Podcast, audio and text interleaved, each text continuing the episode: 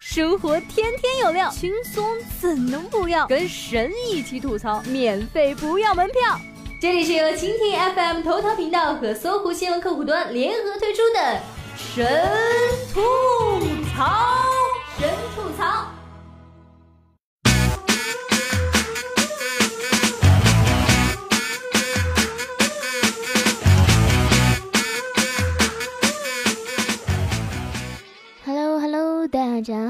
收听本期的神吐槽，我是你们么么哒小冉主播。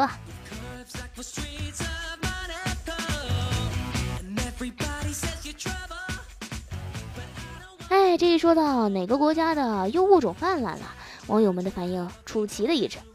能吃吗？好吃吗？怎么吃啊？又到了中国吃货拯救世界的季节了，有中国吃货在，保证吃到濒临灭绝。继丹麦生蚝、德国大闸蟹、美国鲤鱼之后，英国小龙虾又被网友们盯上了。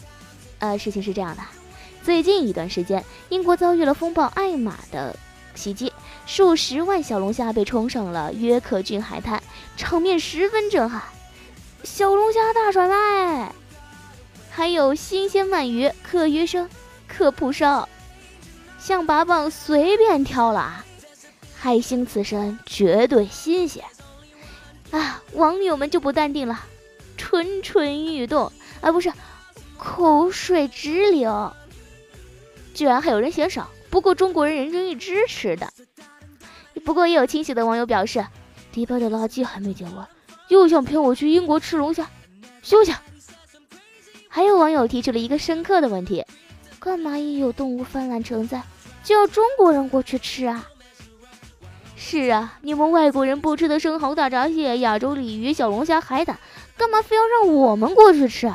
内心 OS：签证费、机票、住宿包不包啊？呃，随便问了一下豆娘，这样的新闻在过去的几年好像上过好几次头条啊，无非就是换个马甲，把国家和动物换个名字而已。丹麦生蚝泛滥，驻华大使馆紧急求助中国吃货，要吃成珍稀还是濒危呀？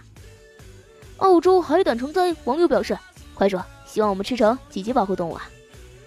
据说让吃货国在消灭外来物种界扬名立万的，就是将外来物种小龙虾生生吃成了靠人工养殖才能在国内苟延残喘的圈养物种啊！据说坊间流行的说法，原产北美的小龙虾是上世纪三十年代从日本引进到中国的，早年间在南方荷塘稻田里也是肆意繁殖，造成了不小的破坏。可是，当中国人本着能吃吗？怎么吃？好吃吗？的精神开始研究如何处理这些小破坏王之后，剩下的事情呢，大家也就知道了。虾中印钞机，官方报告：中国去年小龙虾总产值一千四百六十六亿，产量世界第一。另外一方面呢，在外国人的眼里啊，中国人在吃这个问题上可以说是无所顾忌。流传数千年的中餐，菜系繁多，品种丰富，加上中国确实食材丰盛，烹饪手法多样，很多外国人不吃的东西啊，在中国照样能变着花样的给你做成美食。我至今忘不了当年在外教被整只上桌的烧鸡吓到的表情啊！可是有的东西它真的不能吃啊，比如网上流传已久，在五大湖区泛滥的亚洲鲤鱼，美国人嫌刺儿多不爱吃，后来就将目标锁定了中国。然后，国内的一些电商也非常的配合，将亚洲鲤鱼运到了中国，在网上打出了“拯救美利坚”的口号进行促销，还大肆的宣传亚洲鲤鱼的营养价值：纯天然、野生、无污染，肉质弹性十足，还能健脾生胃、安神治力、益气填精，吓得广大爱国吃货们恨不得立马飞到美国，扬我中国吃货之国威呀！那个，没过多久，中国吃货们发现这远道而来的亚洲鲤鱼根本没法吃。嗯，难吃到什么程度呢？据说呢，敢于尝鲜的勇士来表述啊，无论多么努力，做成鱼头汤还是红烧鱼里还是有苦味，连重口味的剁椒和山椒也盖不住。所以啊，美国人想让中国人去帮忙他们解决泛滥成灾的亚洲鲤鱼，根本就是个阴谋吧。还有去年的丹麦生蚝，明明泛滥的是中国产量最大的太平洋生蚝，但是还是有无数的国人看见“生蚝”俩字儿就两眼放光，恨不得拥有哆啦 A 梦的传送门，直接把烧烤摊架到丹麦的海滩上去。这个事情最后被证实是一场由丹麦驻华使馆发起的盛大营销活动啊！你们外国人套路太深，我还是回家吃小龙虾好了。更有中国人在国外因为吃惹上了一身的官司，被驱逐出境的。中国人跑到非洲吃野龟，岂止是陋习？这次英国海滩小龙虾泛滥事件，我终于注意到，网友们不是一边倒的准备开吃了，而是关注这场巨大的生态灾难可能引发的后续危机。实际上，中国吃货到底有多强大？看看那些曾经被作为食物，现在则是被列入外来入侵物种名录的生物就知道了。在大自然面前，吃货们的力量简直不值一提呀！中国外来入侵物种已达六百二十余种，造成逾两千亿元损失。在这些入侵物种中，牛蛙、福寿螺、非洲大蜗牛、白玉蜗牛、罗非鱼等都是当年作为食物物物材引进的，现在都成了外来入侵物种，对我国的生态系统造成了严重的威胁。要是真能够靠吃解决入侵物种的问题，那怎么不早就解决了吗？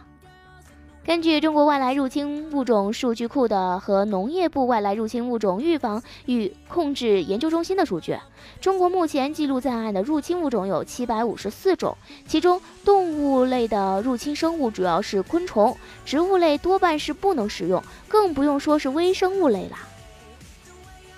比如前段时间山东闹蝗虫灾害，你敢去把蝗虫吃干净吗？不过中国的吃货们这些年确实把一种动物从无危吃成了极危，但这种动物啊，却并不是什么泛滥的入侵物种，而是一种本土物种，那就是黄胸乌，俗称荷花雀。再想想去年被频繁曝光的食用穿山甲，也是濒危动物。事实上，中国吃货们在过去数千年里确实干掉了不少本土的物种，这或许又是另一个让外界认为中国人很能吃，而且对食材选择完全没有任何心理障碍的原因吧。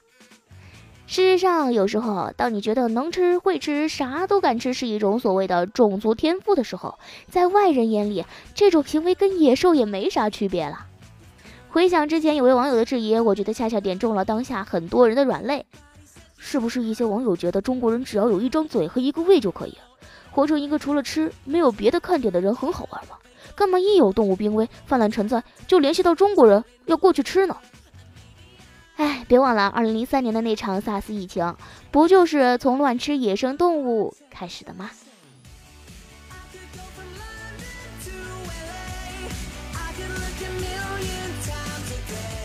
好啦，本期节目到这里就结束了，感谢您的收听，我们下期节目再见吧。